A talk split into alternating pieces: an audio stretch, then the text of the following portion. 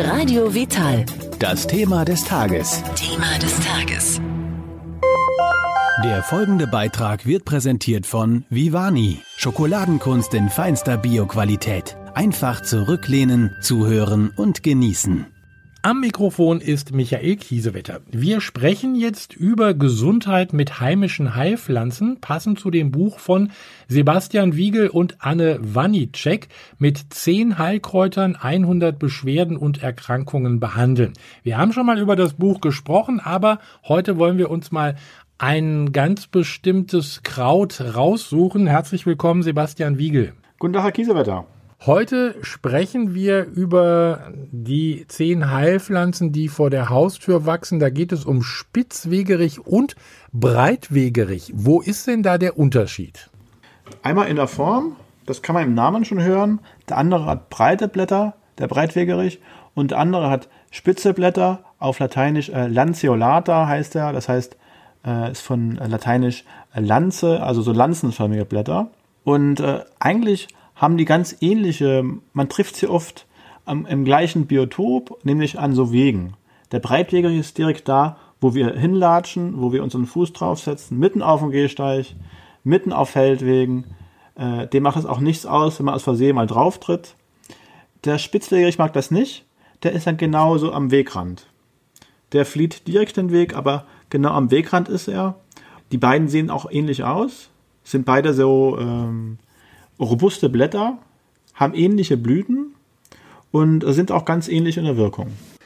Wenn wir von der Wirkung gerade ähm, sprechen, wofür sind beide gedacht? Also beide äh, haben einen Schwerpunkt auf äh, Schleimhäuten.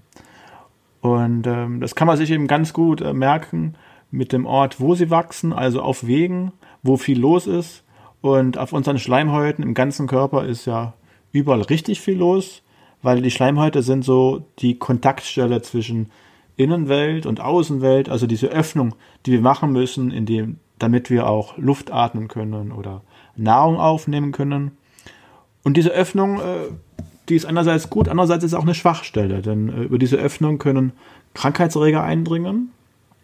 Das haben wir ja gerade jetzt in der äh, Corona-Krise oder auch in der anstehenden Grippe- und Erkältungssaison, dass die Atem, äh, die Schleimhäute des Atemtraktes, angefangen oben, Nasenraum bis runter, äh, runter in die Lunge, anfällig sind für Krankheitserreger. Und da sind eben, können uns breitwegerig und spitzwegerig, jeder für sich hat andere Schwerpunkte. Grob gesagt kann man sagen, die Schleimhäute ab Nabel, ab dem Nabel sind eher eine Domäne des, des äh, Breitwegerichs, also Darm, äh, Blasenschleimhaut, und die äh, Schleimhäute der Rober sind eine Domäne des Spitzwegerichs.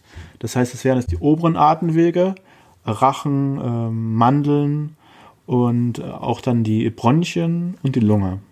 Also das klingt gut, äh, wenn Erkältungszeit da ist und äh, meistens geht das ja einher mit Husten auch. Also da kann ich dann ruhig zum Breitwegerich greifen. Also Husten wäre eher äh, spitzwegerig. Breitwegerig ist auch nicht ganz falsch, weil sie beide ganz ähnlich wirken.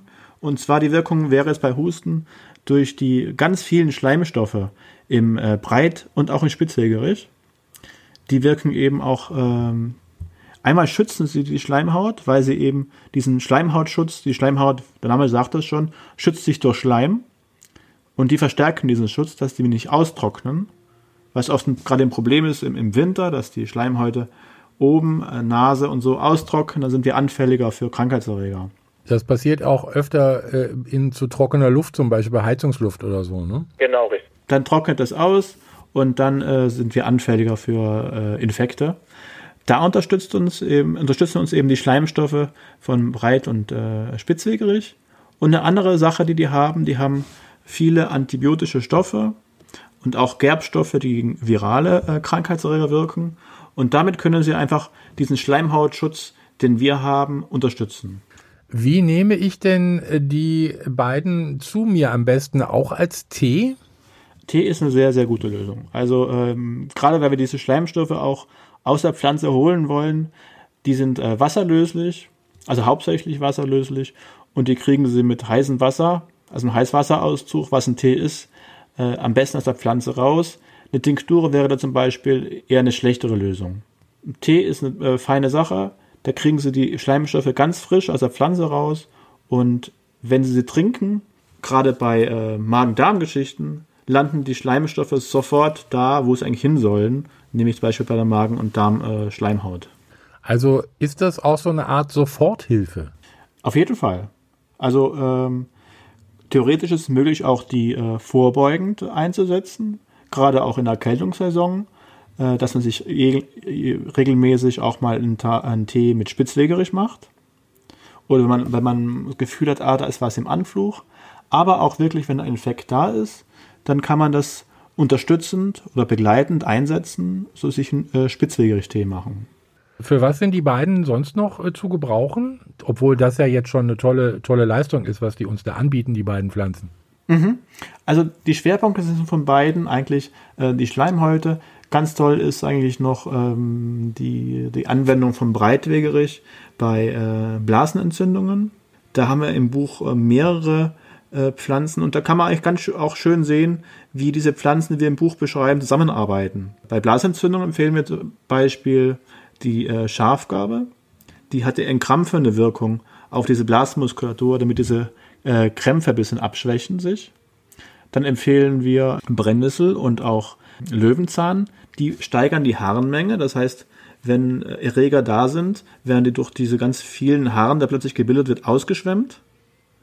Und der Breitwegerich, der ist so stabilisierend für die Schleimhaut ähm, der Blase. Und die das heißt, alle zusammen haben da so eine Gesamtwirkung. Ne? Und das kann man eben gut sehen, wie Pflanzen unterschiedliche Aufgaben oder Schwerpunkte haben und dann äh, einem Tee gemeinsam so ein Gesamtpaket entsteht. Also es ist immer wieder faszinierend, äh, was uns die Pflanzenwelt bietet und vor allen Dingen diese Heilpflanzen, die direkt vor unserer Haustür wachsen. Das ist wirklich so. Also das ist, und da sind wir nicht die Ersten, die das entdecken. Das ist sehr faszinierend dass äh, Heil Heilkundige vieler Jahrhunderte und Jahrtausende vorher vor uns nichts anderes gemacht haben, als vor der Haustüre oder dort, wo sie kampiert haben, zu gucken, was wächst da. Also, dass wir jetzt äh, Heilpflanzen aus aller Welt bestellen, das ist eher was Neues.